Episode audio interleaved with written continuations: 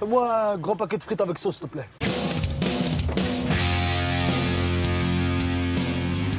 Et euh, bonjour à tous, bienvenue dans la friture de la toile à frire. Alors euh, la friture en quelques quelques mots. Alors je suis pas tout seul. Déjà je suis avec euh, mon comparse Jules. Bonjour Jules. Bonjour. Bonjour. Euh, donc la friture, bah c'est euh, comment on peut dire, c'est la version euh, light, la version la version uniquement en audio euh, de euh, de, euh, enfin c'est le pendant de la toile à frire, voilà tout La simplement. version euh, intime à deux. Version intime à deux, voilà. Et, si on a eu envie de faire ça, euh, clairement, c'est euh, parce que on avait envie de, euh, bah, tout simplement, de parler de films un petit peu plus souvent que sur les grosses émissions de la toile à frire, parce que la toile à frire, hein, mine de rien, vous, celles et ceux qui l'ont vu, c'est quand même un, c'est un gros dispositif. On peut faire ça une fois par mois. Enfin, on va faire ça une fois par mois. Et voilà, c'est un gros dispositif. Hein, ça mobilise toute une équipe, l'équipe technique de la télé de Lyon. Mobilise euh, plein d'invités. Ça mobilise euh, un endroit qui est le cinéma de Joigny. Donc, euh, donc voilà, on peut pas se permettre de faire ça un petit peu, un petit peu quand on veut. Donc, donc l'idée un petit peu, voilà, de, de, de, bah, dans- de, de, de faire plus que la toile à frire, euh, qui est une espèce de multivers maintenant de, voilà, de, de médias.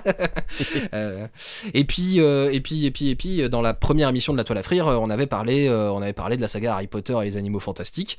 Et, et bah, et puis, ben, on, s'est- on, on se disait, ce serait quand même un petit peu couillon que on fasse pas un retour, qu'au moins l'un d'entre nous fasse pas un retour sur les animaux fantastiques, les secrets de Dumbledore, qui est sorti il y a quelques jours au cinéma, parce que maintenant, une partie d'entre nous l'a vu.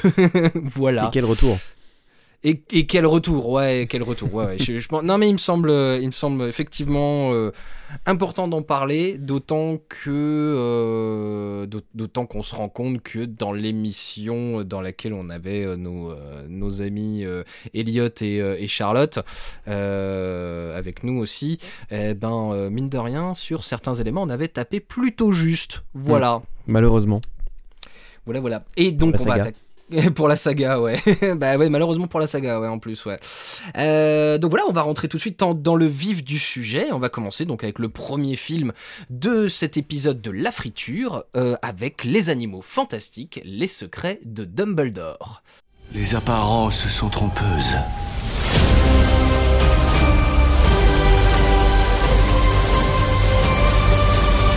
Alors, avant de commencer à vous parler vraiment du film, euh, je tenais, euh, je tenais ici publiquement, euh, pour vous, auditeurs, euh, auditeurs assidus euh, déjà de, notre émission déjà culte, euh, je tenais à m'excuser, voilà, et puis bah, auprès de mes proches et de mes amis, euh, auprès de qui j'ai défendu euh, depuis 2016 euh, la saga Les Animaux Fantastiques. Euh, grand fan de Harry Potter que, que je suis depuis ma, ma, tendre enfance.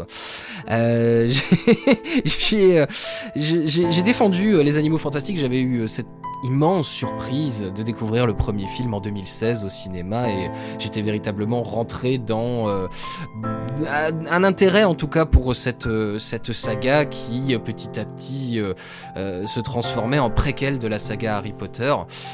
Et, euh, et j'avais de fait passé un petit peu, euh, j'étais passé un petit peu outre ma déconvenue euh, du deuxième volet en 2018 avec euh, les, les crimes de Grindelwald, qui était, on va pas se mentir, un petit peu décevant, enfin que j'avais trouvé décevant, notamment parce que l'histoire que je pensais lancer sur ce préquel à Harry Potter, sur le combat entre Dumbledore et Grindelwald, bah finalement avançait, à, avançait très très peu, ça avance très très lentement, et euh, on était face à un deuxième film très très confus. Même, euh, lors de la promotion de ce Animaux Fantastiques 3, Les Secrets de Dumbledore, j'avais euh, pris la défense de, euh, de la saga encore, euh, notamment auprès de celles et ceux qui euh, étaient un petit peu, qui jetaient le bébé avec l'eau du bain à la suite de l'éviction de Johnny Depp. Ils disaient, bon voilà, si ça s'arrête à ça, c'est effectivement, enfin, Mads Mikkelsen est de toute façon en plus un excellent acteur qui peut tout à fait remplacer Mads Mikkelsen. Euh, voilà, j'avais j'avais vraiment défendu euh, la saga euh, un petit peu euh, en mode fanzouz quoi. Et euh, bon bah je vous le dis tout de go, j'ai vraiment perdu avec ce nouveau volet euh, un gros intérêt euh, sur cette saga et euh, et on va en parler un, on va en parler un peu après mais je, je, je serais absolument pas hypé pour les suites, puisque oui, oui, C'est la question effectivement. que j'allais poser.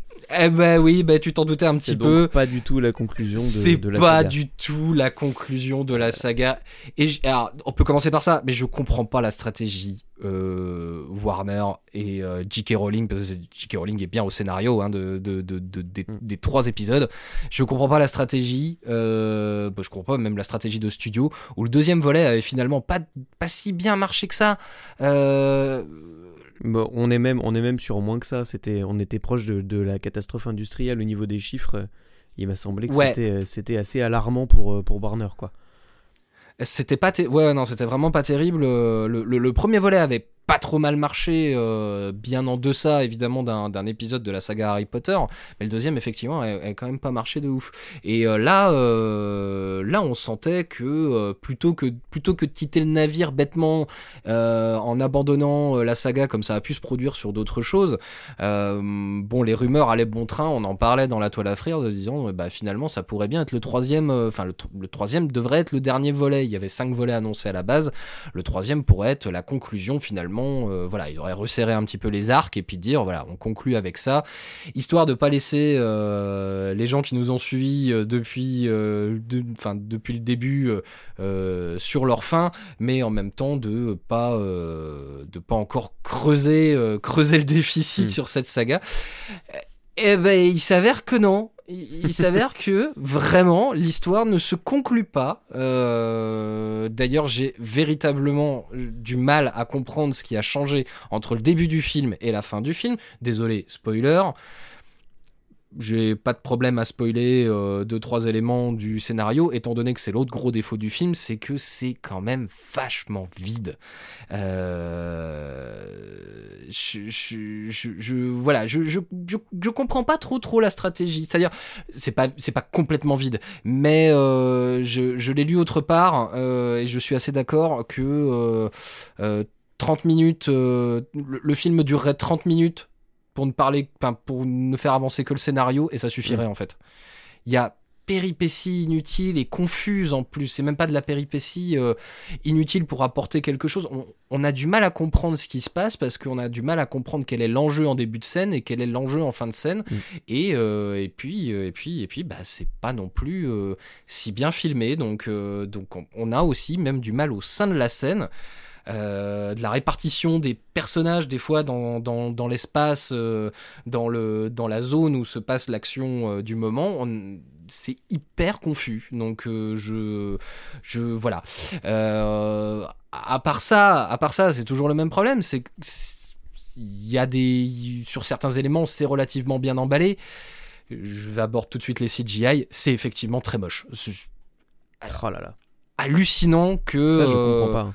Moi, je comprends pas non plus. C'est- une saga, c'est quand même Harry Potter. euh, c'est euh, ça a été une des sagas les plus rentables euh, de, de l'histoire du cinéma. Bon, effectivement, ils ont pris un bouillon avec le deuxième, mais enfin, euh, il y a quand même, il reste quand même des sous quelque part. Euh, la saga s'appelle encore Les Animaux Fantastiques, d'autant que ce troisième volet a le mérite d'être un petit peu euh, de justifier un peu mieux le nom Animaux Fantastiques que ne le justifiait le second film d'ailleurs. Euh, voilà, je peux pas en dire plus sans entrer vraiment dans les détails du très maigre scénario euh, que, que je vais vous laisser découvrir du coup quand même. si que des questions hein, de toute façon. Oui, ouais, ouais. non, bah, on, on fera une zone spoiler euh, avec euh, timecode dans la description, euh, sans problème. euh, voilà, quand, quand, quand on, quand on y viendra. Mais euh, oui, oui. Alors, en- alors, en, en tout cas, voilà, le, le film a au moins le, euh, le mérite de, euh, de justifier le nom Les Animaux Fantastiques à un moment euh, dans, dans, dans, dans cette grande histoire, beaucoup plus que le deuxième qui, honnêtement, le deuxième, pff, enfin, je sais pas ce que t'en penses, mais on, on retirait un peu Les Animaux Fantastiques, voire même on retirait une partie de... on, retirait Norbert Dragono. Bah, c'est ça. Alors je vais, je vais me permettre de, de poser ma question Vas-y, parce que je pense que ça, ça nécessite pas nécessairement de, de, de, De spoiler, spoiler. en plus. Euh, en regardant, bon déjà en regardant le deuxième film, effectivement, euh, on se rend compte que la saga, on se demande si la saga se détache pas un petit peu de son personnage principal. euh, Mhm. en le mettant euh, vraiment de côté dans l'histoire et en, en se détachant totalement du côté euh, euh, chasse aux animaux fantastiques quoi. Ouais. Euh, et en regardant, euh, j'ai pas encore vu euh, le, le troisième volet, hein, j'ai pas encore vu le film. Oui, Euh, oui. En voyant voilà, des extraits des, des bandes annonces, euh, tout ça, je, je me suis demandé euh, ce qu'ils allaient faire au niveau de ce personnage principal et qui a, qui a l'air de devenir presque un, un boulet pour eux. quoi. On dirait Oui. qu'ils ils, ils sont en mode genre bon bah il faut le mettre dans le film mais finalement euh, en fait on va parler de Dumbledore et de c'est En- en- qui en est le de personnage principal de, de- des Anneaux Fantastiques 3 quoi. Oui, alors oui, oui, et alors du coup, le troisième film a effectivement un gros problème d'incarnation euh, au niveau, euh, au niveau des animaux fantastiques. Il y a quelque chose qui peut-être est un peu réussi, peut-être à ce niveau-là, ou qui, qui répond peut-être partiellement à ta question, mais c'est euh, moi, je me suis retrouvé dans ce personnage-là. Après, euh, après, peut-être que c'est euh, c'est propre à l'interprétation de chacun, mais euh, il y a une mise en avant de l'autre personnage qui peut être un personnage boulet aussi, qui est le personnage du Moldu de Kowalski. Oui mais qui- qu'ils ont encore ramené dans le récit ouais. avec j'imagine une pirouette du, du même style que celle du deuxième film. C'est au forceps. Honnêtement, ouais, bah voilà. Ça honnêtement- l'était déjà euh, dans le volet précédent. honnêtement, et même quand je dis que euh, que euh, que euh, le, le titre Les Animaux Fantastiques est justifié, c'est un peu au forceps aussi. C'est-à-dire que on sent que cette histoire a été un petit peu montée en disant ah, attends. Euh, on essaye de raconter, euh, bon, ça, euh, nos spoilers pour ceux qui se sont arrêtés pour l'instant au second volet et qui n'ont pas vu le troisième au cinéma. On est quand même dans le cadre de l'affrontement entre, entre Dumbledore et Grindelwald. Voilà, à un moment donné, je pense que la- la scénariste, qui est quand même J.K. Rowling, a dû se dire attends, faut quand même qu'on intègre les animaux fantastiques un petit un moment au récit et on sent un petit peu le, on sent un petit peu le forceps. Une fois Mm. que tu as accepté ça, euh, tu, tu, tu comprends tu comprends comment ça va fonctionner dans les, les cinq premières minutes. Du coup, c'est rapport entre les animaux, entre euh, les, les- un animal et, euh, et euh, la grande histoire entre guillemets. Mm. Euh, bon, une fois que tu l'as accepté, tu peux rentrer dans le reste du film éventuellement, mais bon, ce serait voilà, ce serait passé outre malheureusement beaucoup d'autres défauts et le défaut principal qui, moi, à mon sens, est que bah, l'histoire avance vraiment à deux à l'heure, qu'on pourrait retirer, euh, on pourrait retirer énormément de séquences et, euh, et on en reviendrait au même en termes de récit et, euh, et qu'en plus c'est pas forcément, certaines séquences sont pas forcément plaisantes. Il y en a quelques-unes hein, qui sont très plaisantes. il y en a même qui sont, moi je trouve du coup le personnage de Kowalski toujours toujours assez drôle. Euh, oui, mais c'est ça, c'est ça qui le fait rester dans la saga. ouais, c'est leur oui, comic voilà. relief. Il a aucune raison d'être là parmi les sorciers. À Oui. chaque euh, film, en tout cas au deuxième film, euh, ils l'ont ramené pour des raisons qui étaient relativement discutables en termes de Uh-huh. cohérence de scénario et tout ça. Et, Ouais. et on le sentait venir. C'est ce qui s'est passé aussi avec celui-ci. Ouais, ouais. Et en Il faut plus, pas perdre le euh, comic relief. On garde le personnage, Non. peu importe les justifications. Non, non, c'est ça. Et, et- et en plus, euh, en plus, ce personnage-là euh, rate par contre, je trouve, depuis trois films, vraiment même depuis le premier, rate euh, son, euh, son côté incarnation du spectateur lambda qui n'aurait pas du tout euh, de connaissances sur le monde de la magie. Alors, ça marche un petit peu dans le premier film où finalement c'est à lui qu'on explique pour expliquer au spectateur, elle, elle fait ci, elle fait ça, elle lit dans les pensées, elle fait machin, c'est pour expliquer certains sorts, un peu comme l'était Harry Potter quand il découvrait euh, finalement le monde des sorciers sur le tard euh, dans la saga Harry Potter. Donc c'est ça, c'est l'incarnation du spectateur qui découvre tout ça, ce monde qui est, déjà existant, quoi. Et, euh, et moi, tout c'est l'autre gros défaut des animaux fantastiques, euh, qu'on- je sais plus si on, l'avait évoqué dans la toile à frire, mais qui est, je trouve tout très confus, je trouve beaucoup trop... euh, trop de sorts qui sont pas expliqués, trop de trucs de magie qui est pas expliqué, de euh, de bah voilà c'est comme ça c'est magique euh, voilà et euh, et bah, c'est dommage parce qu'en plus il y, a certains trucs qui euh, sont des enjeux euh, du scénario. Enfin voilà en tout cas moi je trouve ça assez confus vraiment. Euh, J'avais d'autres choses à dire sur, euh, sur les animaux fantastiques. On- C'était déjà le cas, euh, sur ce que tu viens de dire, je me permets de revenir un peu là-dessus. Mhm. C'était déjà le cas, on en a parlé dans la toile à frire, de, des deux premiers films. L'utilisation de la magie en général, ah oui, oui, oui, particulièrement incohérente. non, non, mais il y a des, y a des non, grosses incohérences. euh, et je pense, alors non seulement pour quelqu'un qui est familier un petit peu de l'univers, les fans d'Harry Potter et tout ça, mais Oui. je pense même pour quelqu'un qui a jamais vu aucun des films de la saga avant, qui connaît pas le, Mhm. le principe et le fonctionnement de la magie tel qu'il est euh, instauré dans, dans la saga, je pense que même pour ces gens-là, il y a des incohérences, il y a des choses qui tiennent pas debout, parce qu'il y a des principes qui se, qui se renient euh, les uns les autres au, au sein du même film, Au sein du même au sein film. des mêmes, films- des mêmes scènes. Euh, Mhm. c'est- C'est vraiment problématique, quel que soit le style du film, quel que soit le- l'enjeu. Euh, ça, ça reste juste de, de la mauvaise écriture, quoi. Oui, oui, oui, oui, ça, je, suis complètement d'accord. Et je disais en plus, moi, effectivement, qui maîtrise quand même pas mal le sujet Harry Potter, euh, euh, parce que les, les, les, les- bouquins, je me les suis quand même bouffé de, de, moult fois. Les films aussi, euh, les films avaient déjà, euh, avaient déjà des petits soucis de cohérence interne euh, euh, qui, qui, qu'ils n'arrivaient pas à régler, et je trouvais ça dommage au sein d'un même film aussi de, de, passer à côté de ces trucs-là. Mais là, oui, effectivement, même moi qui maîtrise le sujet Harry Potter, je trouve qu'il y y a pas mal de petites incohérences. Il y a quelqu'un qui a commenté d'ailleurs sur, sur l'émission de La Toile à Frire qu'il y avait une grosse incohérence de, de timeline euh, sur, Sur, euh, sur sur la- l'âge de Dumbledore et tout ça non, sur euh, alors sur l'âge de Dumbledore, ça me pose aucun problème parce qu'effectivement, elle a dit il est vieux, enfin euh, il est vieux et dans un monde magique, ça me pose pas de problème que Ouais, suis personnage ait de 140 ans. Ouais, ouais, voilà. Aucun, ouais, aucun souci avec ça. Euh, non, par contre, euh, par contre, il y avait quelque chose qui était vraiment visiblement très établi à propos de McGonagall, qui effectivement, même sur la question de l'âge, qu'est-ce que McGonagall fait impliquer dans cette histoire? Et elle est un petit peu plus présente à l'écran en plus dans, dans ce troisième volet. Ça, c'est pareil, c'est pas tellement un spoiler. Elle est dans la bande-annonce. Mm. Euh, mais, euh, mais effectivement, qu'est-ce que ce personnage de McGonagall vient faire dans le début des, enfin le milieu des années 20 euh, qu- Qu'est-ce que McGonagall vient faire dans l'implication de cette euh, cette grande histoire qui, au temps de Harry Potter, devient finalement un peu légendaire. Dans le, dans le septième livre, c'est un peu ça en fait. C'est un peu, euh, c'est un peu, c'est le passé de Dumbledore. C'est légendaire. On va dire, il n'y a pas beaucoup de témoins de cette histoire. Euh, du coup, le fait de ramener McGonagall pour faire du fan service un petit peu vraiment, en plus du fan service vraiment facile parce que elle a pas du, pas d'intérêt du tout à être là. euh, bah, c'est dommage.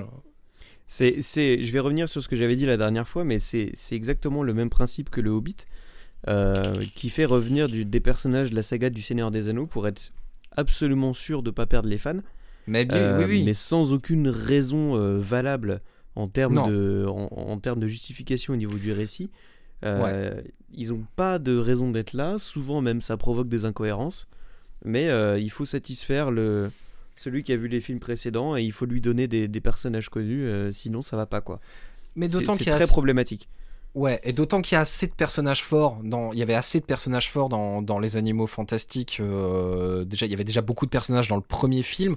Ça nous montait une petite team. Il y avait déjà suffisamment de personnages forts. Dans le deuxième, on nous rajoutait en plus le personnage euh, vraiment incarné, euh, mm, enfin le, le- je veux dire l'incarnation d'autorité qui est, qui est Jude Law euh, en Dumbledore. Mm. Il n'y a pas besoin d'en rajouter plus. C'est bon, on Ouais, était acquis. et encore une fois, euh, au niveau du premier film, j'ai pas, j'ai pas beaucoup de choses positives à dire sur le premier film, donc je vais en profiter pour caser, caser ça. Euh, le premier film évitait pas mal ce genre de truc. On, Ouais. faisait pas vraiment euh, revenir de personnages connus de la saga, on faisait pas de grosses références appuyées à des, euh, à des, à des trucs qui pou- pouvaient nous y ramener. c'était, ils étaient pas tombés dans ce piège-là. Je pense que c'était volontaire, ils s'en étaient gardés. Tout ça pour euh, remettre les deux pieds dedans euh, dès le film d'après. Euh, c'est c'est décevant, c'est décevant. Ça partait bien, il y a eu une réelle intention. Donc ça Oui. prouve aussi que c'est. on, on peut pas dire que c'est pas exprès quoi. Non, non, non, mais euh, en même temps, euh, en même temps, moi je commence à douter. C'est c'est dommage parce que moi, ce genre de récit, en plus, euh, une autre des raisons qui faisait que je défendais cette saga, euh, c'était que, c'était euh, elle était annoncée pour cinq films. Euh, J.K. Rowling était à l'écriture, et toujours à l'écriture, mais du coup, j'avais le sentiment euh, que que cette saga allait allait aboutir quelque part. Euh, et que euh, que les films n'étaient pas improvisés d'un film à l'autre, enfin improvisés, j'exagère, mais écrits euh, vraiment d'un film à l'autre, au moins que les arcs narratifs étaient un petit peu définis. Clairement, je le dis clairement, à l'issue de ce Animaux Fantastiques 3, je, je, je, je, je pense que ça pédale dans la semoule euh, vraiment même Mm. au niveau de l'écriture syndrome euh, syndrome euh, dernière trilogie Star Wars Ouais, quoi ce que clairement ouais, c'est ah bah c'est le cas d'école hein, de toute façon hein, on, on, va, il y a on aussi, va en euh, parler mais ouais C'est alors euh, pour revenir sur J.K. Rowling, euh, c'est euh, à nouveau la preuve que une bonne romancière, ça fait pas nécessairement une bonne scénariste. Ah oui, bah là pour le coup, exactement, ouais. Je, je trouve qu'on on, lui donne beaucoup de crédit pour les bouquins. Euh, À raison, hein, c'est raison. tout à fait justifié, mais ça, ça fait pas d'elle, ça fait pas d'elle une, scénariste qualifiée pour adapter euh, ces œuvres-là au ciné ou pour en créer des Mhm. nouvelles. Et je tiens aussi à dire que moi, en y réfléchissant, euh, je me suis rendu compte que t'as pas forcément les mêmes délais pour écrire un bouquin que pour écrire un film. Ah non, bien sûr. Et, Bien sûr, bien euh, sûr. et il, me- il me semble que c'était euh, c'était Charlotte la dernière fois qui disait que J.K. Rowling, avant de, avant de vraiment euh, se mettre à écrire les livres, se mettre à la rédaction, elle avait vécu avec tout cet univers, tous ces personnages dans sa tête pendant très longtemps. Ouais, Ça doit être une, une des différences euh, avec les animaux fantastiques. ouais, ouais, ouais. Elle a beaucoup moins de recul sur ce truc-là, elle a beaucoup moins de temps et de marge de manœuvre pour, pour, euh, faire vivre euh, l'univers et, et l'histoire. Et euh, elle a beaucoup moins de, de skills, j'ai envie de dire, en, en- en écriture de scénario. Donc tout ça cumulé, ça, ça donne, et, et un yes man tel que David Yates à la réalisation, ça donne Pour des, coup, des ouais. films qui sont fades, quoi, qui, qui sont euh, pas aboutis. C'est ça, parce qu'en plus, en plus, vraiment sur des questions de forme, de rythme, euh, ça, ça y est pas du tout. euh, je, il y a des scènes de dialogue. euh, des scènes de dialogue et d'exposition qui, enfin, ils sont, ils sont même pas de l'exposition parce que on a, on a, c'est fou que pour un film aussi bavard qui dure quand même 2h30, on arrive des fois sur des scènes où on n'a pas le contexte. Je, je trouve ça, je trouvais ça dingue. Il y a, euh, on- je voudrais rentrer directement, je voudrais rentrer là à partir de maintenant dans la zone spoiler. On la notera en, en comment, en, Alarme. en, des- en- en description, alarme, alarme spoiler. Juste une petite note d'ailleurs. hein, honnêtement, le film, si- s'il n'a d'intérêt que pour un, que pour son histoire, euh, fondamentalement, c'est peut-être pas forcément un très bon film. Donc moi, j'ai pas trop de mal avec les spoilers. euh, en vrai, je, je voudrais qu'on sorte un petit peu de cette culture du spoiler. euh, de- Donc tu t'apprêtes à me spoiler le film. Oui, je vais te, je vais te spo- je vais pas te spoiler le Parfait, film, mais euh, si, si, je vais te spoiler un élément narratif euh, du truc. Euh, mais que moi j'ai mis trois scènes à comprendre alors que alors qu'on a besoin de le savoir dès le début il y a aucun aucune nécessité à nous le planquer dans la première scène où c'est euh, oui. où c'est évoqué Euh, le euh, le film se passe pendant un contexte alors je sais pas si ça a été fait exprès, mais je pense pas du tout, étant donné que c'est un film américain et que la sortie française est somme toute dans cet univers euh, euh, qu'est le marketing cinéma, la sortie française est somme toute anecdotique, hein, comparée au marché asiatique, au marché américain. Mais il Mhm. s'avère que le film se prend place sur une période d'élection. Euh, Oui, alors ouais, je non, pense mais- pas que ça soit tout à fait lié, effectivement. euh, non, ouais, ouais, alors, pile poil entre les deux tours de la présidentielle française, c'est vraiment, enfin, la, la sortie, ouais, surtout que c'est sorti partout au monde, donc c'est pas fait exprès du tout. Euh, mais il s'avère que, euh, que voilà, c'est ça, c'est la Confédération euh, internationale des sorciers, 6. Autant de vannes que vous voulez là-dessus, si vous voulez. Mais la 6, la 6, voilà, la Confédération Mhm. Alors, euh, internationale des sorciers. Ouais. Est-ce que est-ce qu'il y a un lien à faire avec les propos euh, transphobes de Ah, de je sais pas, je sais pas, mais Euh, c'est voilà. fabuleux. C'est une la magnifique six. coïncidence que ce soit pas le cas. c'est les six qui dirigent le monde dans l'univers Ouais. de J.K. Ah. Rowling. Voilà, on l'a dit. Je veux pas, donc- euh, je veux pas euh, capillotracter, mais c'est quand même ça s'invente pas quoi. non, ça s'invente pas. Bah, surtout que c'est- la, VF. Hein, là, euh, je l'ai vu en VF. Je, je ferai un truc sur la VF d'ailleurs. Ah ok, bon, ça marche, ça marche peut-être pas en VO du coup. Ça marche peut-être pas une- ouais, pff, non, Confédération internationale des sorciers. En tout cas, en français, ça fait les six. J'ai, euh, donc ça se passe pendant une période, euh, une période d'élection. euh, donc la- en plus, la Confédération internationale des, internationale des sorciers. Je pense que c'est cité au bout de la troisième scène où on est déjà rentré dans ce truc de ah bah voilà le candidat machin puis l'autre candidat machin. Et je pense qu'au bout de la troisième scène où on a ces candidats là, euh, ce, ce contexte, on cite pour la première fois la Confédération internationale des sorciers. D'accord, c'est pour eux que vous allez voter en fait. C'est l'Union mondiale des sorciers. Ok, vous auriez sûrement dû me le dire avant de me montrer ces personnages. Mm. Pourquoi il y a des personnages qui s'excitent autour d'eux. Enfin voilà, et c'est- juste pour présenter euh, le problème récurrent de ce film qui est euh, très très confus au niveau du contexte. Et qui, Ça a l'air bah, assez malheureusement, maladroit, ouais. c'est hyper maladroit et c'est vraiment pour le coup un problème purement euh, de forme filmique, c'est-à-dire que c'est vraiment un problème de, de montage, de rythme. Donc c'est des problèmes qu'ils devraient quand même pas avoir quoi. Je veux dire, on- Bah, on, est sur on est sur des, des films, euh, on est sur des blockbusters de la Warner. euh, ils ont Mhm. une saga de ils ont une saga de 8 voire 11 films derrière eux. Ouais. Euh, on devrait pas avoir à, à dire ça marche pas à cause du montage quoi. C'est quand même très problématique d'être obligé de dire ça. Je, je, su- je suppute que euh, effectivement euh, J.K. Rowling n'est pas non plus monteuse donc euh, elle a elle est productrice elle est productrice c'est c'est important important à signaler mais elle, elle est productrice de la saga donc euh, donc J.K. Rowling est présente. elle est présente elle, Elle a est le là. final cut hein. Voilà. elle, a le final cut. donc euh, donc donc à un moment donné, euh, je pense que personne est capable. Enfin, peut-être qu'il y a quelques, les, les, les- peut-être que le monteur est pas capable de lui dire euh, non, c'est c'est pas ouf ça. Voilà, mais je, je suis J.K. Rowling, je m'en fous. Je Ouais. te dis que j'ai écrit ça, écris-le. Je suppute, on n'est pas dans, euh, on n'est pas dans euh, dans le secret des dieux euh, de, enfin voilà, de, de la création de ce film, mais malheureusement, je sens ça quand Warner avait eu le même problème avec euh, Justice League, euh, enfin, c'était ça, c'était un problème de surreprésentation des producteurs euh, qui ne sont pas scénaristes, qui ne sont pas de bons réalisateurs, qui se confrontaient à. c'est un problème récurrent dans le système américain. Le fait que le producteur ait le final cut, c'est Ouais. pour nous en France, c'est totalement aberrant. Et ça, même, même chez eux, ils en ont quand même maintenant l'habitude, ça, ça peut encore poser ce genre de problème euh, Ouais. assez fréquemment sur quand même pas mal de films. quoi. Et, et pour, euh, pour être encore un- pour profiter d'être dans cette zone confortable qu'est la zone spoiler, c'est un problème que j'ai moi, qui est peut-être pas forcément partagé par tout le monde, mais la saga Les Animaux Fantastiques, quand ça s'est lancé, et même quand le deuxième volet est sorti, je me disais que ça allait être une saga un petit peu euh, euh, avec une ampleur particulière, euh, notamment sur la temporalité de tout ça.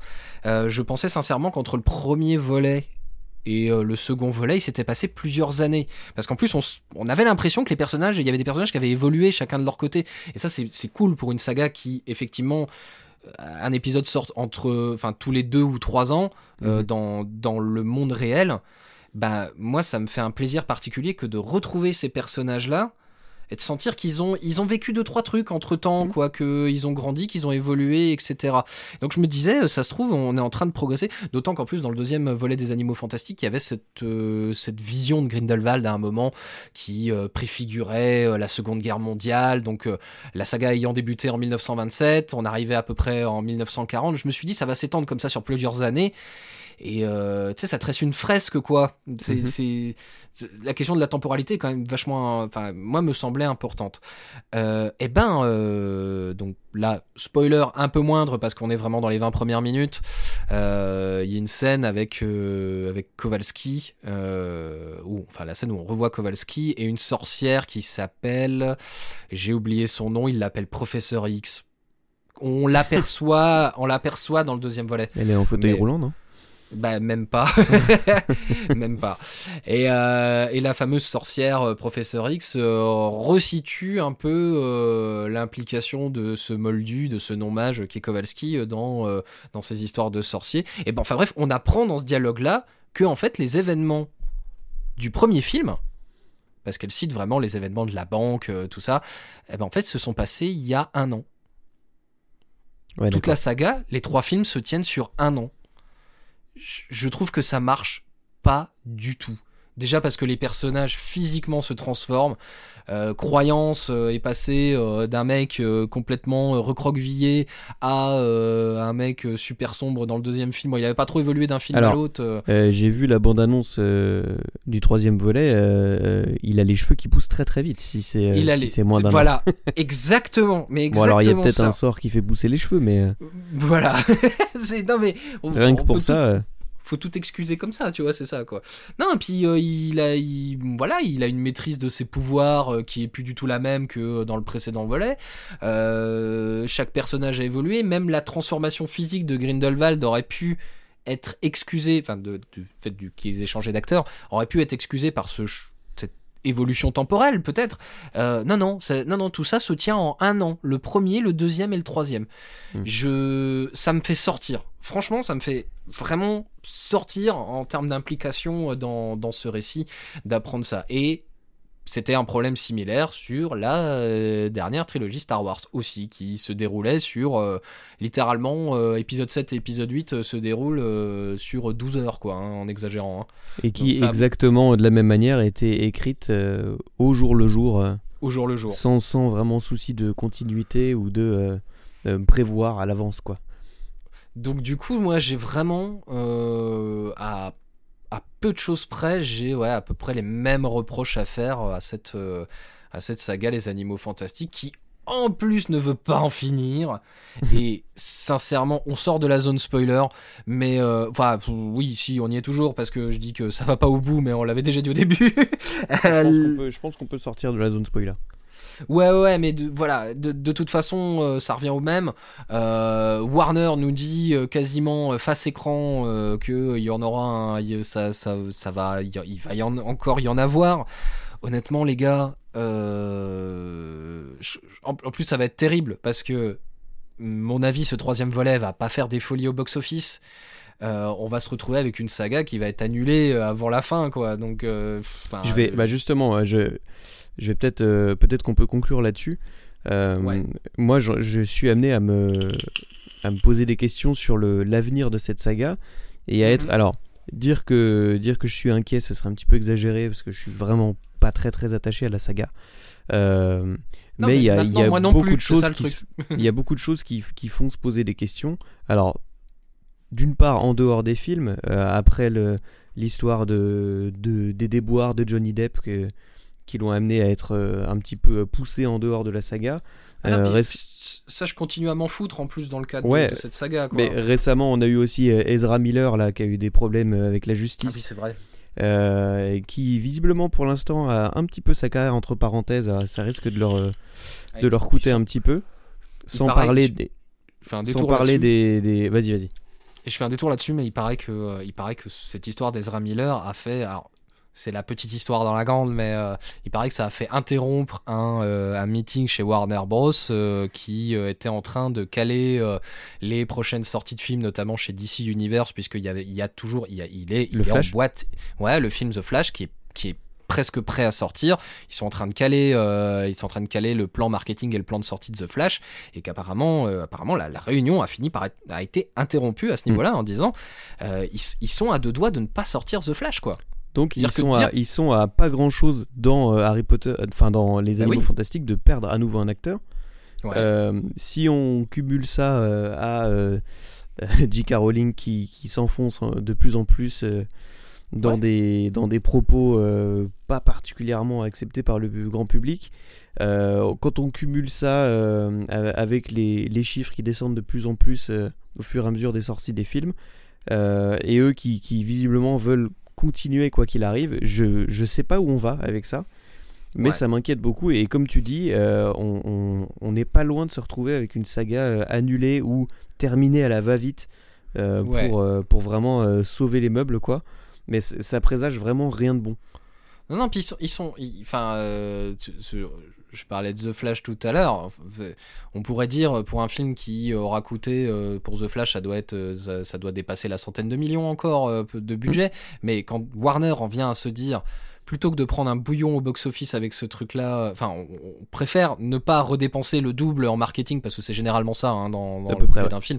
Le, le- le marketing, c'est vous, vous multipliez, enfin, dans ces grosses prods en tout cas, vous multipliez le budget, euh, le budget euh, du, de production du film euh, par deux, quoi. Ils en sont à dire, on va pas rebanquer pour un truc marketing, on préfère perdre presque 100 millions plutôt que de sortir le film et d'en faire une catastrophe industrielle en ayant rajouté le marketing. Mais Harry Potter, euh, ouais, du coup, enfin, le truc, l'univers Harry Potter, ouais, effectivement, se, dirige euh, vers ça, d'autant que, enfin, surtout s'ils perdent. voilà, comme c'est- c'était le sens de mon introduction un peu larmoyante. C'était de dire, euh, moi je défendais ce truc-là.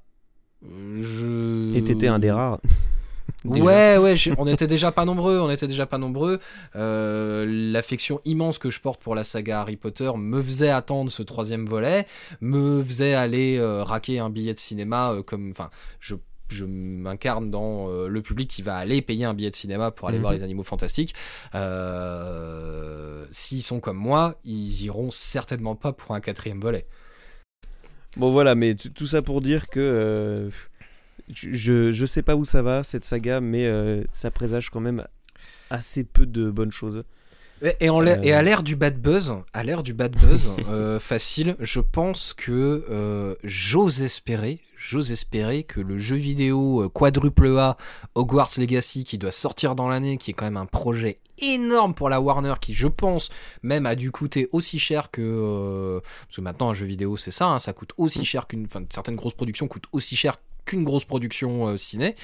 J'ose espérer que le jeu sera pas truffé de bugs, euh, sera fini quand il va sortir et qu'ils vont pas se taper euh, des, euh, des, euh, des, des- un bad buzz équivalent à ce qu'on a pu voir avec des Cyberpunk 2077 parce que là la saga Harry Potter clairement sera à mon avis quasi définitivement achevé ouais ouais ouais, ouais. C'est ce qu'on disait la dernière fois, c'est qu'à un, fi- un filon comme une saga pareille, euh, ça se lâche pas.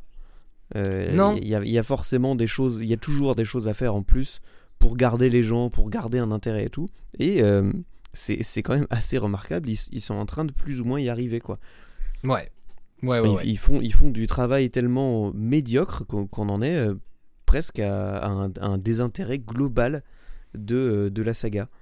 Ouais, mais c'est ça, euh, c'est ça. Euh, Puis bon, on va observer le score du box-office, mais euh, à mon avis, le désintérêt était déjà là avant, euh, avant ce volet-là, en tout cas. Voilà, voilà. Euh, donc, euh, les animaux fantastiques, les secrets de Dumbledore. Ma foi, c'est au cinéma. Euh, Faites ce que vous voulez. par conscience professionnelle. Non, mais par conscience professionnelle, vous, venez acheter un billet. Je, je sais pas. mais euh, mais euh, je, on, on s'était promis quand même avec euh, la toile à frire et euh, par extension du coup la friture. euh, dont- ah, le but du jeu, c'est pas de déglinguer les films, quoi, mais euh, mais euh, Il y a mais des films mais- qui nous laissent pas tellement le choix. hein. Bah, y a pas le choix, ouais. Après, si je peux me permettre, euh, je- le principe de l'émission étant de discuter de plusieurs sorties par Uh-huh. semaine, euh, je peux, de mon côté, encourager les, encourager les gens à aller acheter un billet de cinéma pour aller voir un autre film. Eh ben oui, eh ben justement, je vais te, euh, je vais te laisser la parole parce que tu vas nous présenter, euh, tu vas nous présenter un film, un film. L'art de la est- transition. L'art de la transition. Ouais, là, ben on s'améliore. Eh ben oui, parfait. Eh ben, pour ma part, je vais euh, vous parler de En même temps. J'ai senti qu'il fallait des hommes politiques qui disent tout haut ce que les gens pensent tout haut. Bonjour, cher ami. Bonjour, connard. Hein? Alors, en même temps, de euh, Gustave Kervern et Benoît Delépine, euh, est un film qui met en scène euh, deux hommes politiques qui, par une, situation un petit peu euh, cartoonesque, se retrouvent euh, collés ensemble. Euh, évidemment, deux hommes politiques de bords opposés et qui vont être amenés à, vivre des situations un, petit peu, un petit peu cartoonesques. Voilà, alors pour ma part, j'ai une relation un petit peu, un petit peu de longue date avec le, le cinéma de Carverne et Delépine. Je suis pas sûr d'avoir vu tous leurs films, mais, je pense en avoir vu quand même une sacrée bonne partie. Clairement, Euh, moi non plus. Je, je te rassure, j'en ai vu une, j'en ai vu une paye, mais euh, les, les derniers notamment, mais, mais clairement, je suis passé à côté de beaucoup, beaucoup, beaucoup, beaucoup de leur cinéma, euh, peut- peut-être à regret d'ailleurs. Voilà. Bon, c'est assez, c'est assez simple à retrouver aujourd'hui pour, le, pour les personnes qui voudraient se revisionner des, des classiques. Euh, du euh, Mammouth euh, au Grand Soir en passant par Saint-Amour, des films que je recommande chaudement. Mais voilà, moi j'étais assez attaché à, à leur cinéma. La dernière claque vraiment que la dernière cla- claque que j'ai eue c'était euh, I Feel Good euh, en- Ouais. en, 2018 euh, qui était vraiment pour, pour moi un, un- un sans faute de cinéma. Ouais. C'est- ce, ce, ce Jean du Jardin euh, qui se rêve, euh, enfin co- co- complètement gaguesque, euh, qui se rêve chef d'entreprise multimillionnaire au milieu des, des employés d'Emmaüs, c'était c'était un couloir parfait pour les pour les problématiques et les sujets qu'ils abordent très souvent. Ouais. Euh, j'ai trouvé ça, euh, j'ai trouvé ça brillant.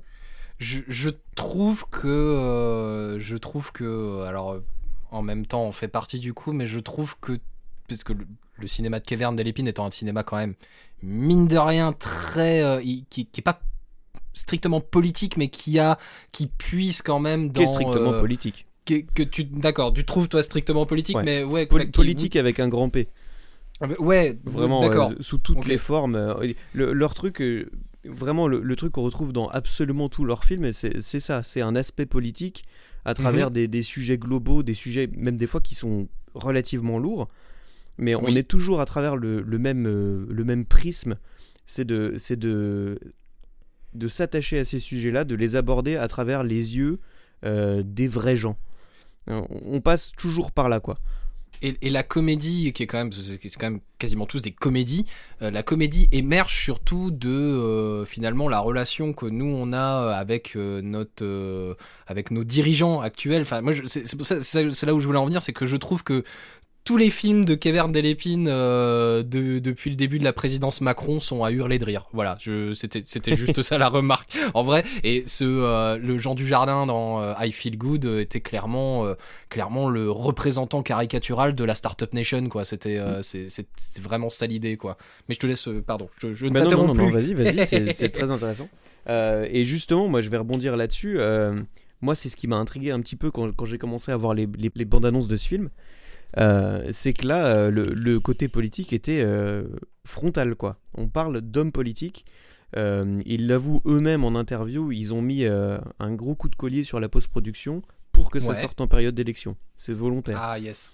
Voilà, Oui, oui. il y avait vraiment, un- il y avait un- une espérance un petit peu de peser, ne serait-ce que maigrement sur le sur le déroulement des choses. Ouais. Bon, on sait maintenant que ça n'a pas tout à fait marché, mais euh, il Ouais. y avait il y avait une réelle intention de euh, de parler de ça et d'en parler à leur manière, quoi.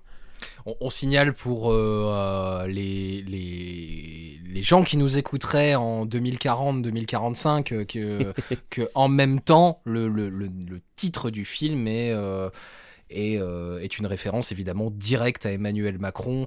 Qui, je sais pas si c'est un, c'est, c'est c'est pas un slogan, euh, c'est, c'est une incarnation, bah, c'est une philosophie un peu de politique euh, qu'a essayé de faire émerger Emmanuel Macron, euh, dont, ses opposants se- s'en sont moqués. C'est le, c'est le en même temps quoi. C'était en même temps concilier, euh, voilà, deux, deux aspects de la politique française qui étaient pas réconciliables et ça s'est étendu comme ça dans divers aspects de de sa présidence et de sa politique. Donc voilà, le, la, le, en même temps est une référence directe et complètement assumée à Emmanuel Macron. Voilà, c'est ça. et on pour, a euh, on a une grosse l'histoire. allégorie, euh, on a une grosse allégorie de ça dans le film.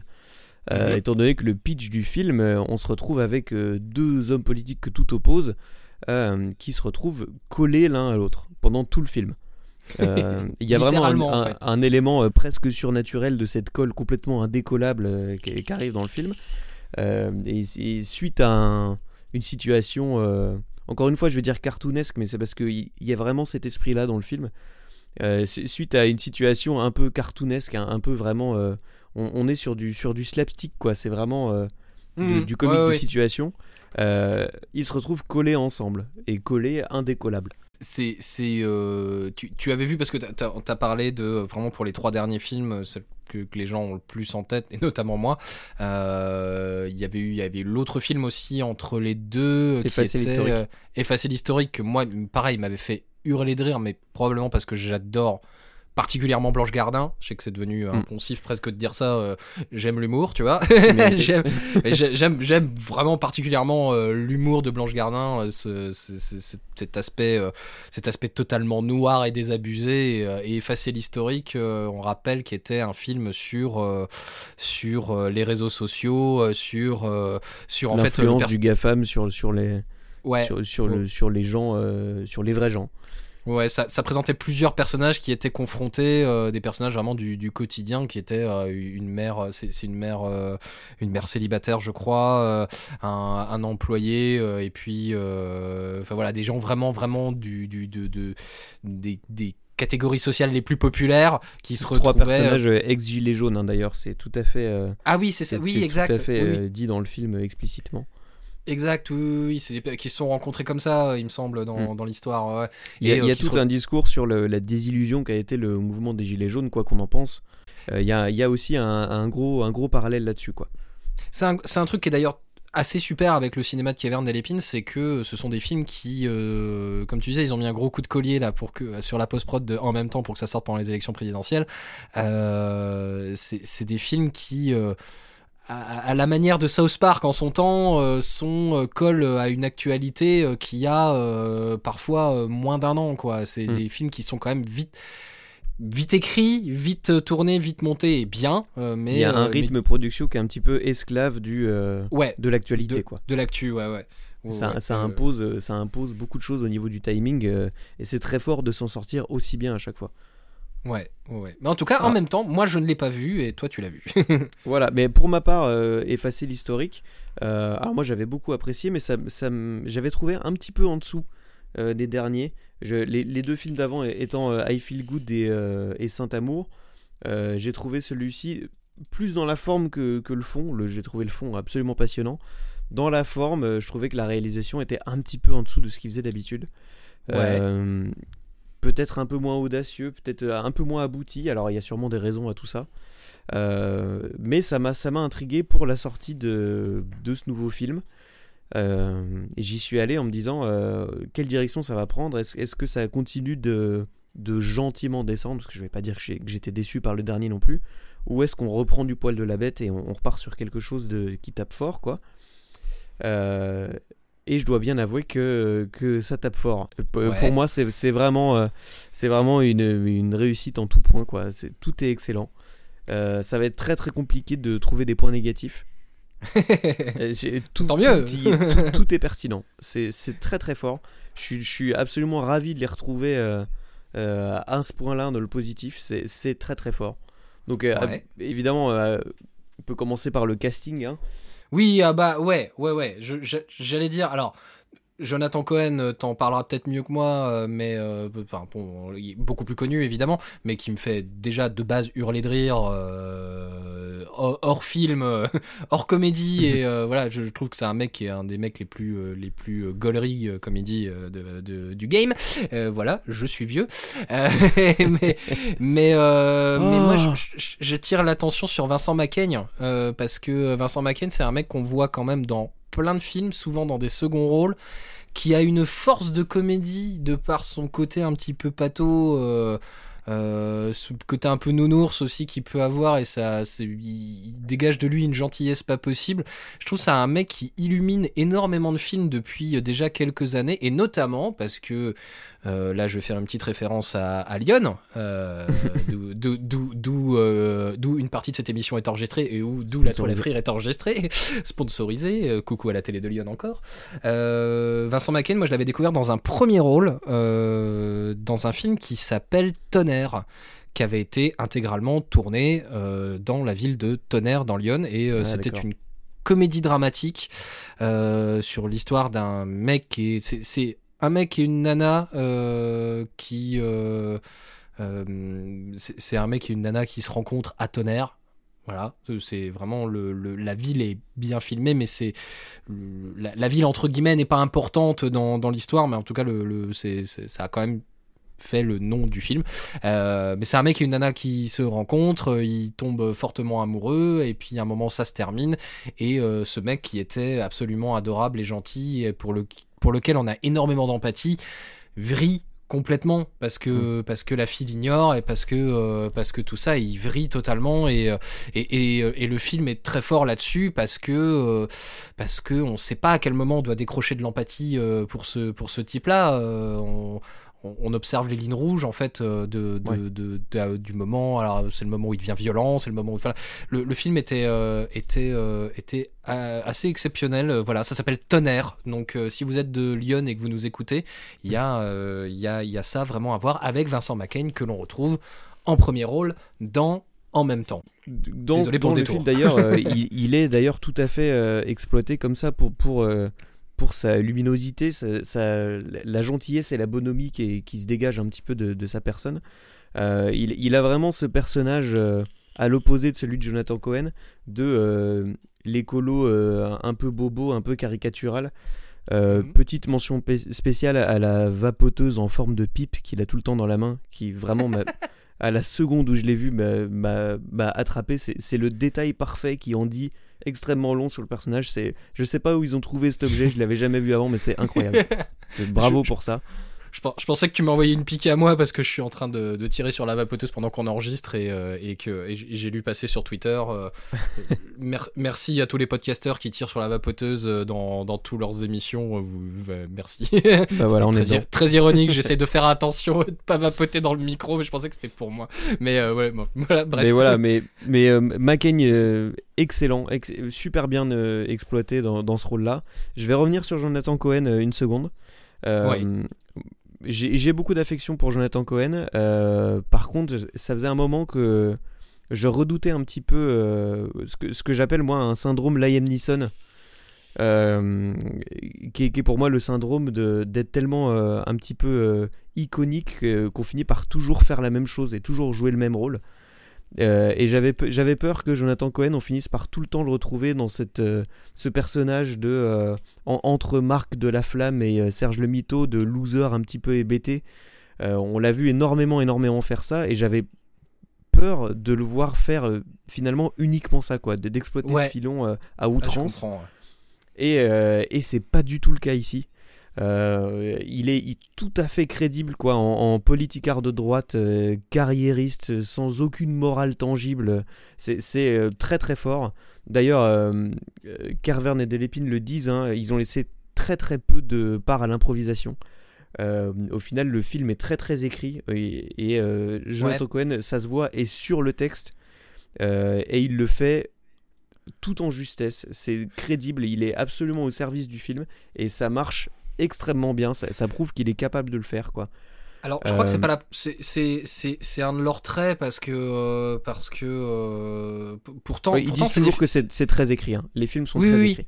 Ouais, ouais, parce que en- et, et, et- et je comprends pourquoi ils ont ils ont besoin aussi de le, de, de le dire parce que parce que finalement quand quand les films quand ces films là sont présentés c'est toujours avec des castings comme ça assez euh, c'est des castings forts en fait à chaque fois Mhm. de, de personnages dont on sait que rien qu'en eux si on si on met la caméra en route et que euh, on leur donne une situation ils, ils sont capables de nous faire euh, de nous faire marrer que ce soit un Dujardin euh, Blanche Blanche Gardin euh, même Denis. Podalides hein, dans Depardieu ouais même Denis Podalides hein, que que je je j'avais du mal avec lui parce que je le je le voyais dans plein de films un peu chiants euh, Il- jusque là Ils savent, ils savent utiliser correctement Ouais. le, le, la- le talent des acteurs, quoi. c'est ça Et ça, c'est et ça se ressent dans vraiment tout le casting. On a, on a aussi les, le, le gang féministe là avec les, les trois actrices. Donc on a euh, India Hare, Jenny Beth et Dooley que j'adore ouais. d'ailleurs.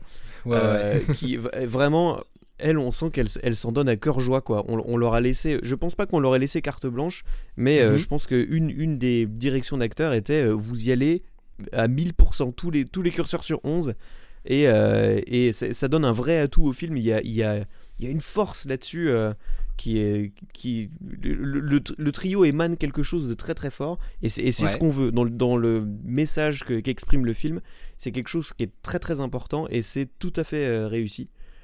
Euh, et pour revenir sur le casting, à part tout ça, on a évidemment, euh, comme à l'habitude des réalisateurs, une ribambelle de caméos, euh, toujours triple A, mais parfois de 4 secondes. Mais on, on a, je vais, je vais, je vais pas citer tout le monde, mais on, on a évidemment Yolande Moreau qui est à peu près tout le temps là. Euh, toujours toujours parfaite je trouve voilà, Je- toujours je- absolu, absolument parfaite, euh, quel que soit son rôle. Elle Euh, incarne un truc, Yolande Moreau, qui est, qui est vraiment inimitable, quoi. Ça fait partie de ces, euh, ces, actes, enfin, de ces, ouais, de ces personnages qui sont, qui seront complètement irremplaçables, quoi. Mm. Euh, enfin, On a- voilà. elle, est toujours, euh, elle est toujours à sa place. Et c'est quand même Mm. très très fort euh, pour un acteur de réussir à faire ça. Elle est, elle est crédible tout le temps, partout. Elle joue un euh, commissaire dans, euh, dans, euh, dans un autre film récent que, à mon avis, à l'heure où, on- où on enregistre ce podcast, euh, vous pourrez plus trop trop voir en salle, mais qui était vraiment assez marrant, qui s'appelait Zai Zai Zai Zai, qui était adapté d'une pièce de ou d'une bande dessinée de Fab Caro. D'une excellente Et, bande dessinée, mais j'ai pour ma part pas du tout envie de le voir. Ouais, je peux comprendre. Enfin, en, en vrai, en vrai, je peux comprendre. Je, je pense sincèrement, la, la plupart des gens qui sont allés voir ce film m'ont dit à peu près la même chose. Ceux qui avaient vu la BD m'ont dit, ouais, bon, ça passe pas le. euh, le Je pense le- que le- c'est inadaptable. C'est- moi. Ouais, voilà. Voilà. Par, par contre, ceux qui n'avaient pas forcément connaissance euh, du, euh, de l'univers de, de Fab Caro, comme ça pouvait être mon cas au moment de découvrir le film, on trouvait ça vraiment drôle, quoi. Donc, euh, il Mm. y a ce côté, c'est pas une adaptation qui est faite pour les fans déjà de, euh, du, du, du matériel de base de Fab Caro. Donc, voilà, ça se défend. Et en tout cas, fin de l'anecdote, mais, enfin, fin, du, fin du, de la parenthèse, mais Yolande Moreau joue un commissaire de police dedans qui est, qui, qui, qui, est- qui est fantastique, quoi, qui, qui demande, je te promets que, je te promets que tu n'auras que euh, que euh, peu de prison, euh, tu vas même pas aller en prison, ce sera juste une chanson de karaoké, euh, promis. bah, voilà, c'est c'est que des, des fulgurances comme ça et Yolande Moreau les incarne, les incarne trop bien quoi. Voilà. Je pense que je pense que quand elle est sur un plateau, on sait qu'on peut lui donner à peu près n'importe quoi Ouais ouais ouais. et que ça fonctionne. Mais voilà, je- rien que pour les rien que pour les caméos, euh, ça, ça peut valoir le coup d'aller voir le film. Euh, J'en dis pas trop, mais on a aussi notamment euh, Thomas VDB. Euh, Il y a une petite apparition de Hakim Amokran qui m'a fait euh, particulièrement plaisir. Euh, mais bref, voilà, un casting incroyable, dirigé à la perfection. Euh, on est déjà sur une richesse au niveau du film, rien qu'avec ces éléments-là, c'est c'est déjà très fort. Et ensuite, on a la réalisation qui est parfaite pour le ton abordé. Donc, clairement, le film emprunte, sans vraiment s'en cacher, hein, une bonne partie des codes euh, des buddy movies à l'américaine. Euh, on est vraiment, enfin je veux dire, le, le coup des, des deux personnages que tout oppose, euh, qui sont forcés à, à fonctionner ensemble jusqu'à trouver des intérêts communs, on l'a vu et revu. Euh, on Ouais, n'est pas sur un... On n'est pas sur un scénario qui cherche euh, l'originalité, le jamais vu. C'est pas Citizen Kane, c'est pas des twists à la Shyamalan, c'est vraiment. On, on prend presque un poncif du genre pour nous faire passer un message. Ouais. C'est vraiment la démarche des réalisateurs. euh, on, prend la situation quasiment de base, parce que ça arrive très tôt dans le film, de euh, on a deux hommes euh, politiques de bord opposé collés ensemble, et derrière on bascule, on bascule dans le... On n'est pas dans le film à sketch, mais c'est vraiment un enchaînement de situations qui s'arrête plus. À partir du moment où ça commence, jusqu'à la fin, ça s'enchaîne sans pause. Et c'est vraiment des situations à l'usure qui vont évidemment pousser les personnages à devoir fonctionner ensemble là littéralement parce qu'il y a une scène où ils réapprennent à marcher quoi. Ils, ils passent, ils passent de bipède à, à quadrupède. C'est euh, d'ailleurs très drôle. Euh, Thomas VDB en, en vétérinaire équestre qui leur apprend à marcher. Voilà ah oui. c'est parfait. Euh, et voilà, donc on sait, on sait ce qui va se passer à la fin du film. On sait que les, personnages vont finir par plus ou moins s'entendre et euh, adoucir les, opinions ou les, actions problématiques qu'ils avaient en, début de film. Mais euh, le, film, vraiment, euh, est pas là pour nous surprendre, il est là pour porter un message à travers ce truc-là. Donc un message, euh, on, est clairement là pour parler d'écologie et de féminisme. C'est d'ailleurs très très actuel. Euh, je pense que c'est Ouais. pas pour rien qu'ils ont voulu sortir maintenant. Euh, sur, sur le, sur le côté euh, féminisme, moi j'étais un poil réticent. On, sait que ça peut être quand même assez délicat et complexe de, de se pencher sur le sujet quand on est un homme, qui plus est là, quand on est deux hommes réalisateurs. Mais c'est là, c'est très très impressionnant la justesse avec laquelle et la prudence avec laquelle ils abordent le sujet. Euh, Moi-même, quelques moments qui pu me, me faire douter, il y, a, quelques petites vannes sur le langage inclusif ou des choses comme ça où j'ai un peu levé un sourcil en me disant Ah, est-ce que vraiment. euh, est-ce que vraiment on veut s'aventurer de ce côté-là? Et en fait, non, le, le, film cherche juste de la dérision et de l'absurde dans vraiment tous ses aspects, mais sans jamais euh, dénigrer le message, sans jamais enlever du poids à ce qu'il essaye de nous faire passer. Donc l'aspect pro-féministe du film est vraiment maîtrisé, et c'est plutôt un tour de force, je trouve. C'est euh, surtout dans des films réalisés par des hommes, euh, c'est, je pense, un exercice très très compliqué d'être dans la justesse, et, c'est euh, c'est vraiment très très bien fait. Ouais, et alors, du coup, du coup alors, moi, moi qui n'ai toujours pas vu le film, euh, euh, alors pour les auditeurs du cinéma Johnny qui nous écoutent, on le passe euh, la semaine prochaine, voilà. Donc vous allez vous allez pouvoir vous allez pouvoir le découvrir avec avec moi au cinéma Johnny bientôt. Hashtag te- ad. Hashtag autopromo. Pour, pour ceux, pour, pour- pour peut-être une partie du grand public qui, qu'on va, on va pas se mentir, hein, le cinéma de Kevin Delépine, ça reste du coup une espèce de niche. Euh, je trouve que d'ailleurs le la manière dont toi t'as découvert le film euh, en dit pas mal long. C'est-à-dire que c'est-à-dire que c'est un film que tu as vu, il me semble, dans un cinéma qui est qui fait du 100% arrêt essai, Ouais, mais en même temps, c'est le cas de dire. euh, j'étais dans la plus petite salle de cinéma là. Ouais, ouais, ouais, mais J'ai 30 places.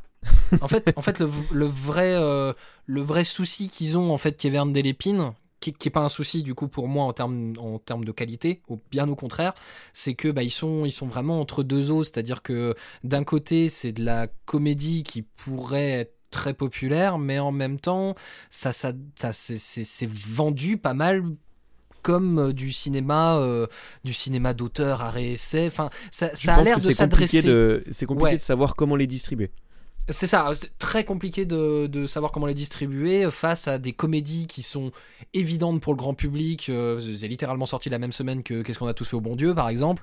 Euh, mais en même temps, c'est pas, non, pas non plus du drame social, c'est pas non plus du drame. euh, Non, Voilà, non, on est. drame, et euh, D'ailleurs, de celui-ci particulièrement, je trouve que c'est probablement un de leurs plus accessibles.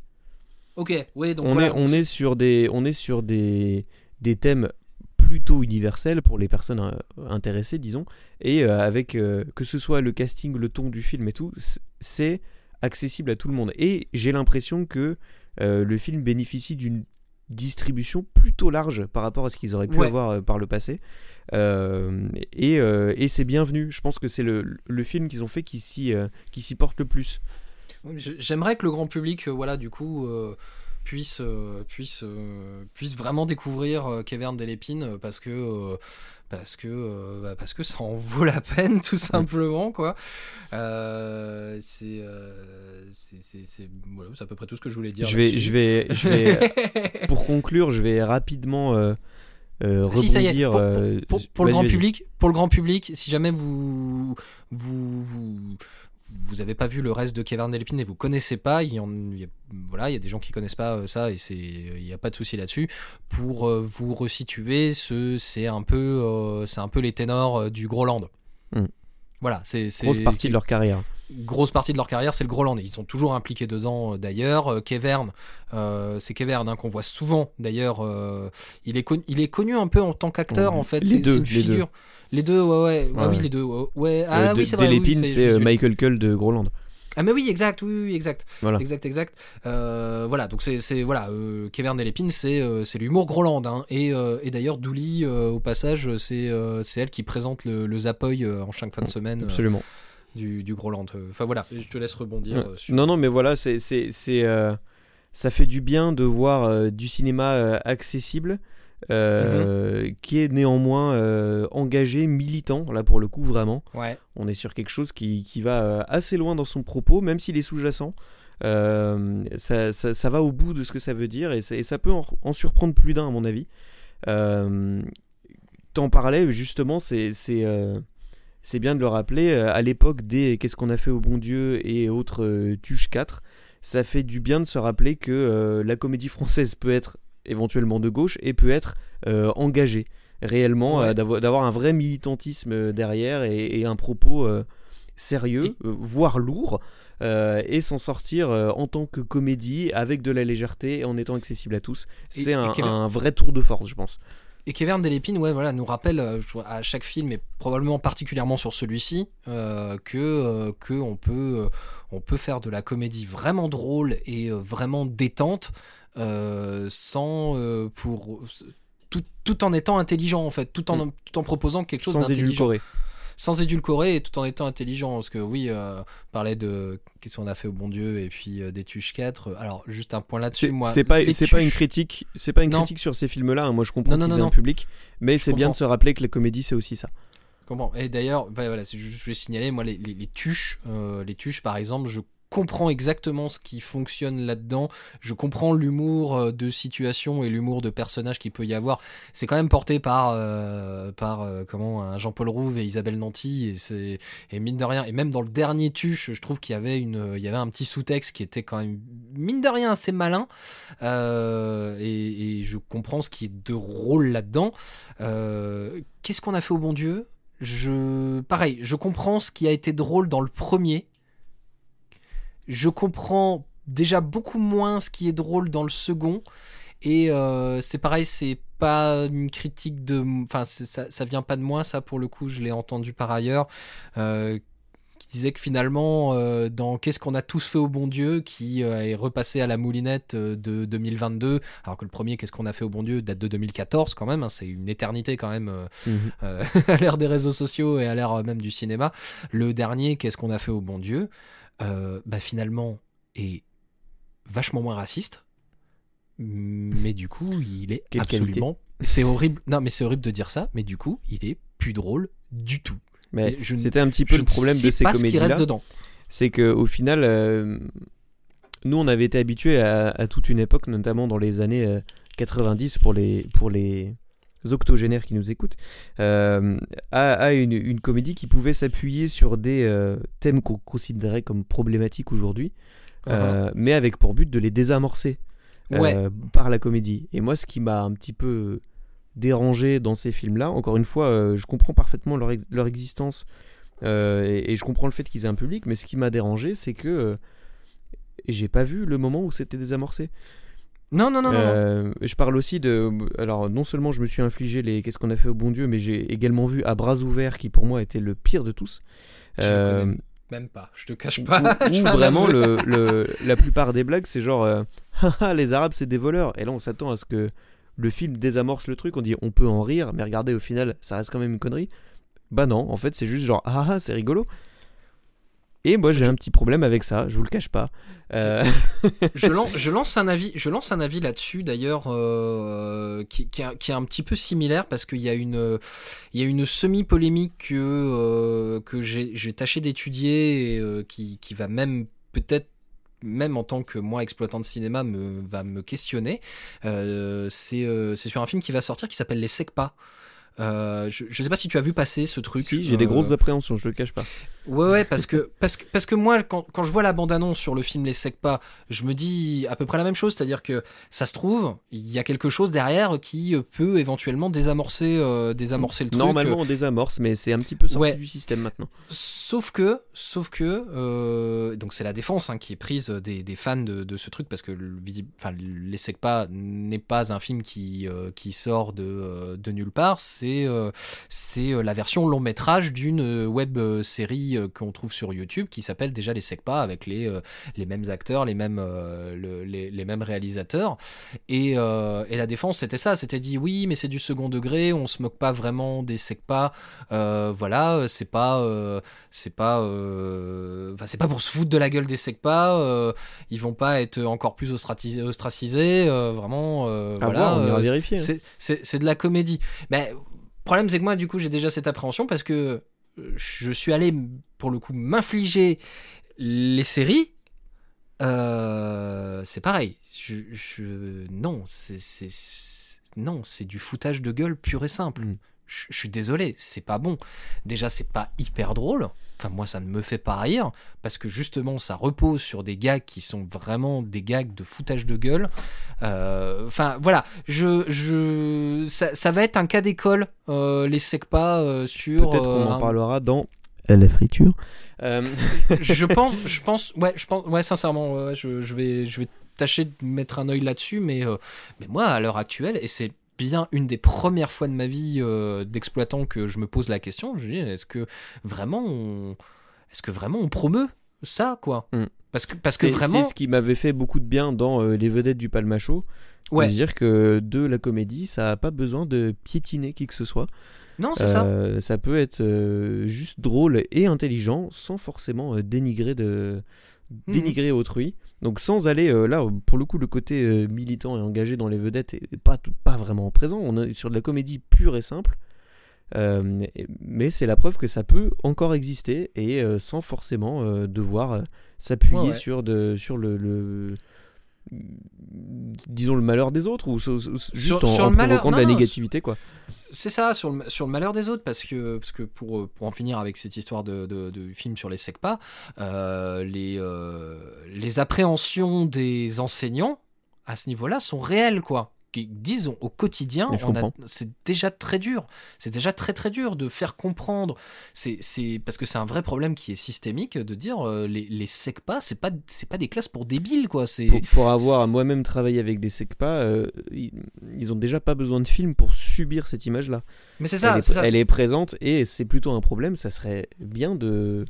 Mais après, euh, moi je reste optimiste. euh, Peut-être que le film désamorce complètement ce truc-là. C'est ça, ça se trouve, il y a un twist vraiment à ce niveau-là. euh, Ça serait intéressant d'en parler, je pense. Hum, hum, hum. Tout ça pour dire que Pardon. euh, de, de Pardon voir pour cette de- digression. re- Revenons-en à, à nos moutons, à nos moutons euh, collés par de la colle extra forte.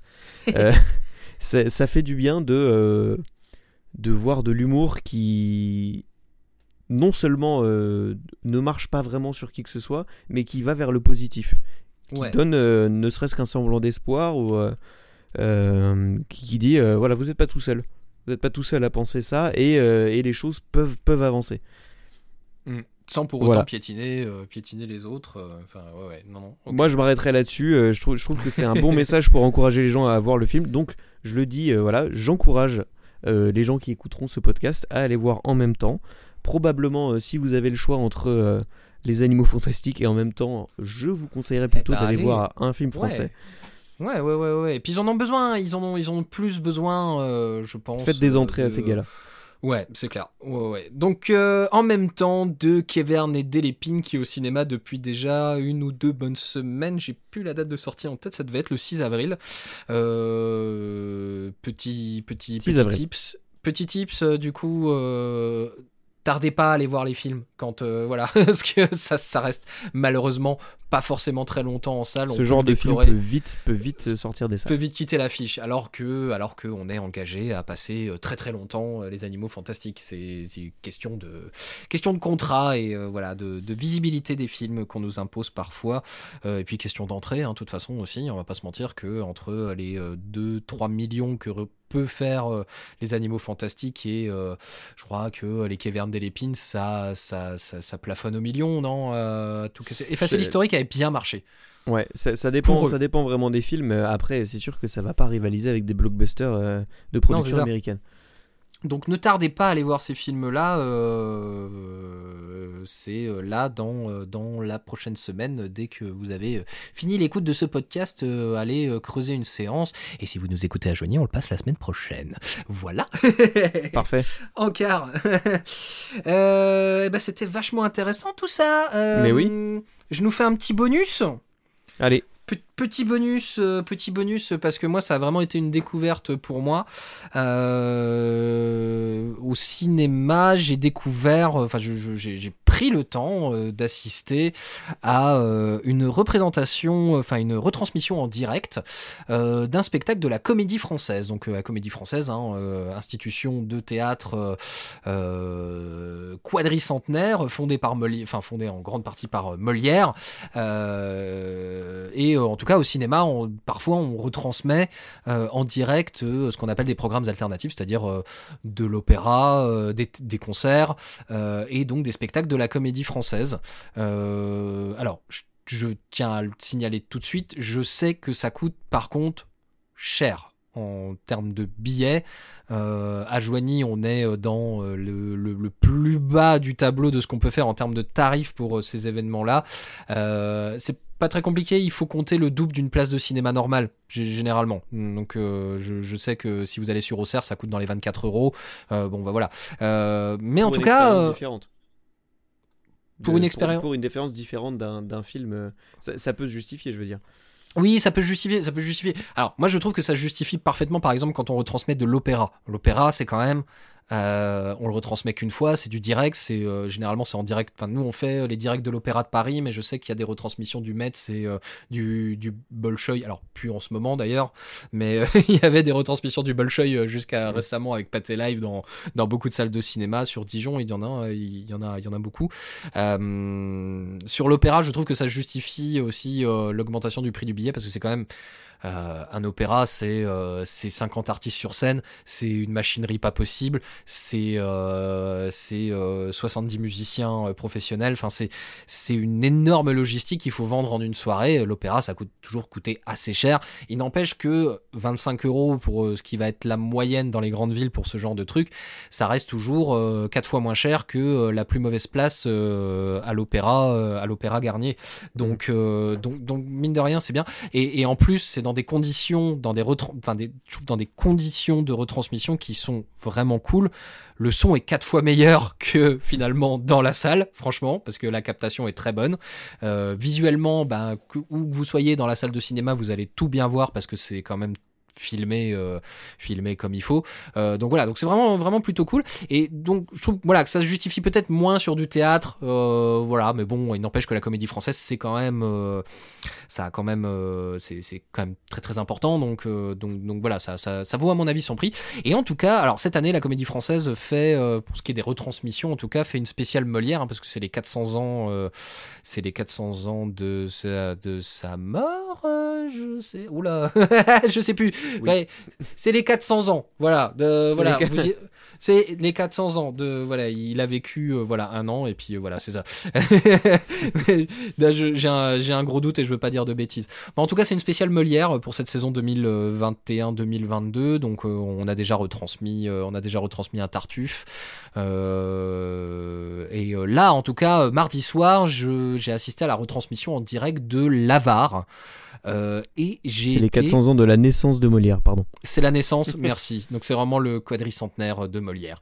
Euh, donc j'ai assisté à une représentation de l'avare euh, de Molière, donc, dans une mise en scène qui est modernisé. Je veux dire, ils sont, ils sont pas en, ils sont pas euh, avec les petites collerettes, etc. Hein. c'est dans, c'est dans des appartements un peu, un peu modernes, euh, voilà. Et euh, faire comprendre ça, en fait, ma relation avec Molière, moi qui ai l'âge canonique de 30 ans, Molière, j'y suis pas retourné depuis le collège.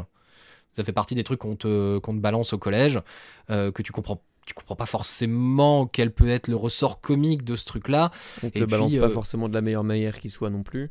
Et voilà, et forcément, quand tu rentres dans ta vie d'adulte et que tu dois décider euh, d'où tu vas euh, dépenser ton pouvoir d'achat pour aller voir de la culture, bah tu te rediriges pas forcément vers Molière. Et ben, franchement, là, l'avare, je vais vous le dire franchement, en, ça, ça dure 2h30. Je, je me suis bidonné pendant 2h30 tout du long.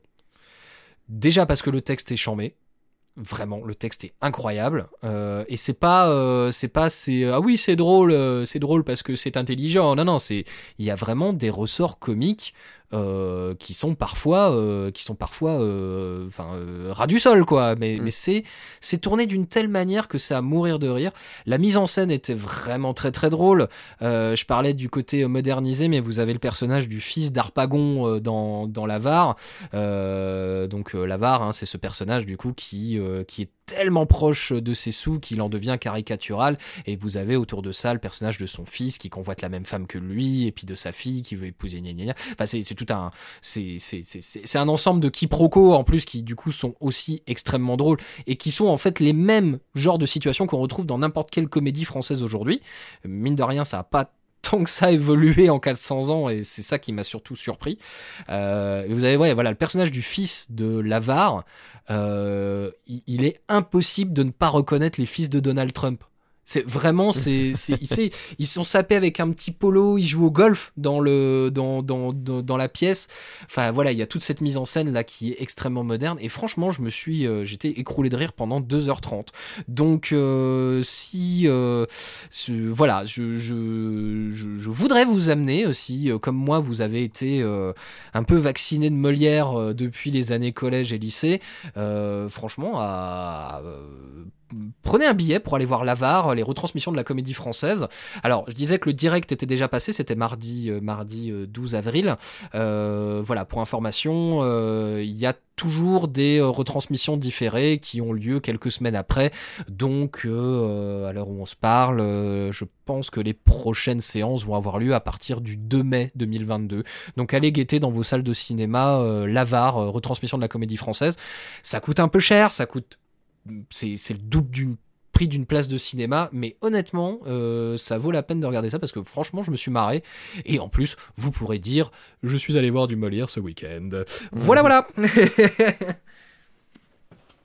eh ben, euh, eh ben, on va se laisser là-dessus, il me semble, à moins que tu aies des choses à rajouter ou des dédicaces à faire, mais. Euh, moi, j'ai tout dit.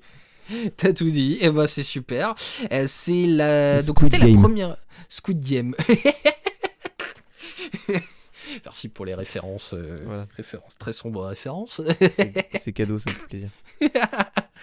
Euh, donc c'était la friture. Première, c'était du coup c'était le premier épisode de la friture euh, que vous pouvez euh, retrouver sur les plateformes. alors en audio, donc c'était exclusivement en audio. Hein. ne cherchez pas la vidéo, c'est vraiment exclusivement de l'audio.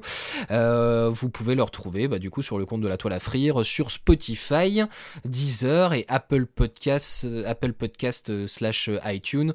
Apple Podcast, je signale parce que beaucoup de gens me demandent ce que c'est. si vous avez un iPhone, vous avez Apple Podcast en fait. Voilà, donc vous n'avez pas besoin même de vous faire un abonnement, euh, il me semble, euh, de mémoire. C'est littéralement l'application qui est déjà dans le téléphone et qui s'appelle Podcast. Ouais, ouais, moi je l'ai découvert un petit peu en lançant, en lançant les, la première toile à frire euh, l'autre jour. Donc en tout cas, voilà, la friture. Euh, on va essayer de faire ça régulièrement, c'était un petit peu le, but du jeu, en intercalant ça au maximum avec euh, les émissions de la toile à frire. Et je peux déjà teaser la prochaine émission de la toile à frire où on va aborder un gros sujet. Euh, puisque on va essayer de dire des choses qui n'ont encore peut-être pas été dites, ça m'étonnerait, sur, euh, sur la saga Star Wars euh, en, en, vue de la sortie de la série Obi-Wan qui va sortir au mois de mai, donc prochain épisode de la toile à frire en vidéo, la grosse émission euh, télé de Lyon, euh, ça qui devrait sortir dans le courant du mois de mai. Et sur ce, je vous souhaite bonne journée, bon appétit, bonne soirée.